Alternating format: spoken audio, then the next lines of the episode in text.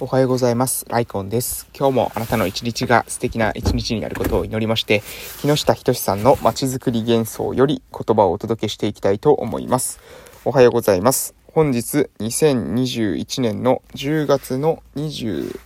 7日、水曜日ですね。はい。えー、私は鹿児島県の奄美大島の某村で地域おこし協力隊として活動をしているものでございます。えー、皆様いかがお過ごしでしょうか？えー、っと、私の近況報告の方をさせていただきたいと思いますが、え昨日ですね、え火曜日26日ですが、は、えっとね、午前中がえー、挨拶運動が終わった後に、えー、保育所の療育研修なるものがですね、ありまして、な、保育所、保育士、保育所保育士みたいな、保育士、保育士診みたいなありますよね。うん、なんか、えー、保育士さんのですね、指針っていうのはですね、えー、一定年数ごとにですね、改定がされてるんですけれども、えー、その新しい保育指針に基づいた、え保育士に対する研修というんですかな、あこう、研修、え育成ですね、人材育成の、え研修っていうのを、え一緒にですね、私も、参加させていただきました。いやー、非常に面白かったですね。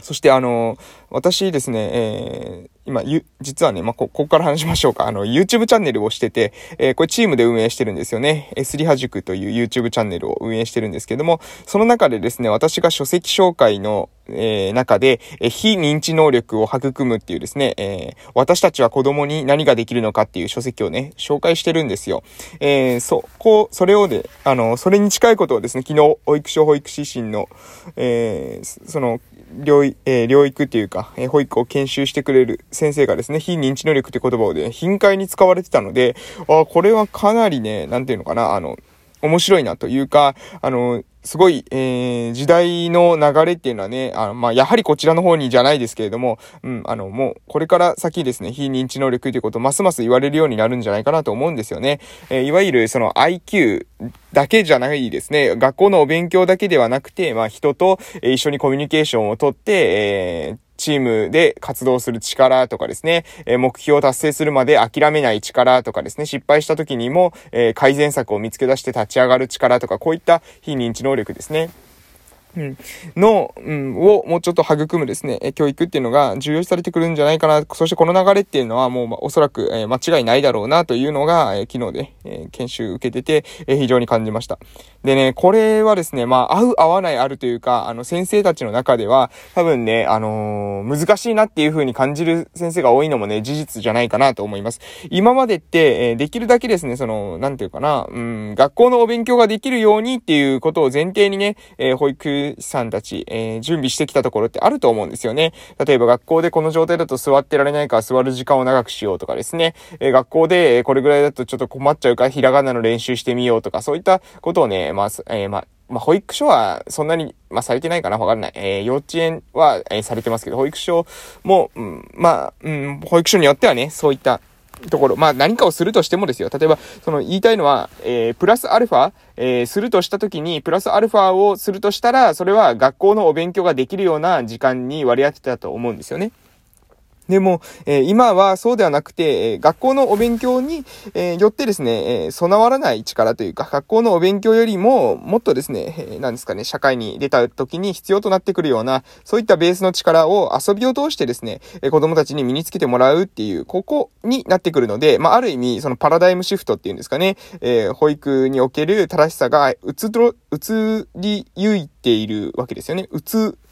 移っているわけですね。うんなので、えー、ここについてこれる人と、まあ、ついてこれない人。そして、まあ、少しね、難しいなと思う人がいるのは、まあ、自然なことなんじゃないかなと思いますけども、ある意味そこで、えー、ここで時代がですね、え、ある、その認知能力から非認知能力へ移るにあたって、えー、保育士さんたちの中に求められてくる、その素養というか人材というか、えー、保育士さんの技能、スキルっていうのも変わってくるんじゃないかなっていうのを昨日、あの、研修を受けてて感じた次第でございます。で、午後の方はですね、え、保育所療育研修も受けながらですね、え、オフラインサロンの方々と一緒に、まあ、過ごさせていただきました。で、その中で、え、やっぱりね、あの、やっぱり、うん、昨日も思ったんですけどね、コミュニティの効果ってね、すごいなというふうに思うんですよね。うん、あの、本当に、やっぱね、す、うん、私、病院でリハビリしてたからわかるんですけども、やっぱね、病院で専門的なリハビリを受けると、その、ある機能に関してはとってもいいんですけれども、うん、全体像っていうのかな、その人の幸福度っていうのかな、うん、に関してはね、明らかにポジティブかって言われると、私はちょっと疑問符なんですよね。えー、ですけれども、このコミュニティ効果っていうんですかね、あの、集団で、えー、小集団グループで、えー、何か活動をする、えー、みんなで一緒に頑張っていこうという雰囲気づくりをして、えー、やっていくってことは、これはね、あの、予防のあり方としてですね、これから非常に注目される方法になるんじゃないかなと私は、え思ってます。うん、少人数グループによるですね、まあ、予防活動。そしてこれ予防だけを目的としない、えー、まあ、そのコミュニティに、で何かを知っているっていうことが、結果としてですね、予防活動にもなるし、その人たちのその人生っていうもののクオリティを高めるっていうことになるんじゃないかなっていうのは私は、あの、昨日、非常にですね、それを、まあ、改めて、感じましたというところでございます。えー、それでは、時間半分くらい過ぎましたので、えー、今日もね、今日もいろいろやることあるので、また明日報告することいっぱいあると思うんですが、えー、今日は街づくり元素の方に、えー、そろそろ移らせていただきたいと思います。あ、あとですね、昨日、まあ、夜、えー、いろいろありましたっていうのもね、これも過去、あと、えー、未来に聞いたらですね、私はこのいろいろあったっていう言葉からですね、え、思い出してもらえることを、あの、やりますけども、昨日ね、非常に、え重要な、え、ことが夜いろいろありましたというところでございます。まあ、もうちょっとあの未来で、えー、自分がですね、思い出せるようにしておくとすると、あの、うん、まあ、あの、話し合いっていうんですかね、重要な、非常に重要な、えー、話し合いというか、えー、プチ宴会と言いますか、えそういったことがあったというところだけをですね、え頼りに、え未来の私が思い出せることを期待しております。はい。えー、それでは、えー、今日のテーマですけれども、えー、みんなで力を合わせ、頑張れば成功するの罠ということで、まずいかどうかすら議論できないということで、これはですね、特産品について述べてるんですよね。地域で、え開発した特産品に関して、まずいから売れないのではというようなことがなかなか言えないということですね。こういったことに関連した内容を今日は、えお届けしていきます。地域の人たちが努力してやっていることは尊いものであり、誰も批判してはならないというのは心情的には理解できますが、事業である以上、結果が伴わないものは根本的な問題と向き合わなくてはならないのです。みんなが仲良く努力したからといって結果が伴うわけでないのは事実です。重要なのは仲良くすることではなく、真剣にそのプロジェクトの状況を打開するために検討し、議論し、次のアクションを決めていくことです。そのようなことすらも失礼だとか、馬鹿にしているというよくわからぬメンツの話に置き換わってしまうようでは話になりません。はい、えー、以上でございます。これはね、もうあるあるあるですよね。もうあるあるあるなんですけれども、みんなで力を合わせて頑張ればですね、成功するという罠、えー、地域の取り組みで、え、集団になると全員がいい子になってしまって、みんなで、え、どうにかして仲良くやろうという風な、そういった問題がしばし発生すると。えー、絶対に失敗すると思ってんだろうというような事業だったとしても、皆さんがいいというのであれば賛成しますみたいなポジションをとって和を乱さないこと、これを優先すると。もちろん喧嘩する必要はないんですけれども、表面的な合意を優先して、えー、プロジェクトが成功するはずはありませんよねと。まあ、それはその通りなんですよね。もうこれは、えー、超当たり前の話ですね。うん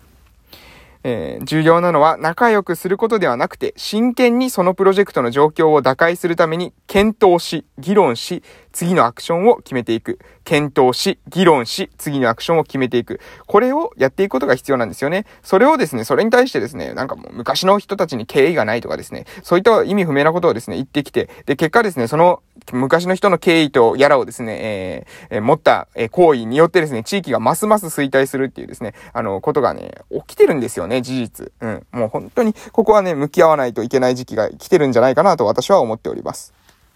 うん、もう、あの、いろいろとですね、あるんですが、えー、少しですね、あまり具体的な話するとですね、ちょっと、うん、傷つく方もいらっしゃるかもしれません。ので、今日はね、あえて少しぼやかした言い方をね、したいというか、少し広い視点で、別の視点からね、えー、話そうかなと思うんですけれども、例えばですよ、例えば、あの、えー、こう、高齢者と、えー、子供のですね、その社会保障の格差とかっていうことは、しっかりとですね、私たち、うん、どこかのタイミングで手をつけないといけないんじゃないかなと思っています。高齢者多いですよね。子供少ないです。で、えー、高齢者が多くて子供が少ないんですけれども、日本という国ってじゃあどういった、えー、今、社会保障の構造になってるのか、えー、というと、え高齢者にですね、高齢者に対する、今までのね、えー、何ですかね、あの、今までやってくれた高齢者に対する、えー、恩返しというか、今まで、えー、私たちのこの時代を作ってきた高齢者に対する、えー、ななんていうのかな、ご褒美ご褒美に、えー、たくさんですね、えー、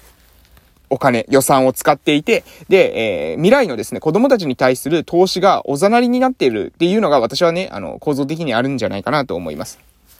もう一回いいですか？え高齢者に対するご褒美にたくさんお金をかけてて、子供たちに対する先行投資、未来に対する投資をですね、えー、あまりにもですね、軽んじてるんじゃないかな、というふうに思うわけです。で、えー、ここね、ここなんですよ。もう結局は。結局はこういう、こういう一個一個のこと。でも、これも構造的にエラーがあるんですよね。なぜかというと、子供たち、えー、投票権持ってません。高齢者、投票権持ってます。子供たち、人数少ないです。と、高齢者、人数多いです。こうなるとですね、民主主義で選挙という仕組みで、目先のですね、票に目がくらんでしまうような、えー、方々はですね、高齢者にばらまき政策をした方が、えー、効率がいいわけですよね。え、効率がよく、あの、何ですかね、あの、小難しいこと言わずに、えー、選挙、に勝てるわけじゃないですか。で、こういった風な考え方っていうかもう、なんていうかな、歪んでるんですよね。選挙に勝つために、あの、政治をしてる政治をし成長するために選挙に勝つんじゃなくて、選挙に勝つために政治家やってるみたいなんですね。えこういった人多いんですよね。これはね、私はね、もうこういう人が、えー、何ですかね、その権力を持ってるというか、こういう人がはびこってるうちにはもうお話にならないんじゃないかなと思います。そうじゃなくて、自分は何をしたいのかっていう、その、ある意味志を持った瞬間から、まあ政治家というか、世の中に影響を与えていくっていうことが私はね、あるんじゃないかなと思ってるんですよね。その志の実行の方法の一つとして政治家という手段があるんじゃないかなと私は思ってますので、えー、ぜひですね、えー、手段の目的化が生じないように、え、気をつけていただけると嬉しい限りでございます。ということで今日はこの辺で終わります。それでは素敵な一日をお過ごしください。また夕方お会いしましょう。いってらっしゃい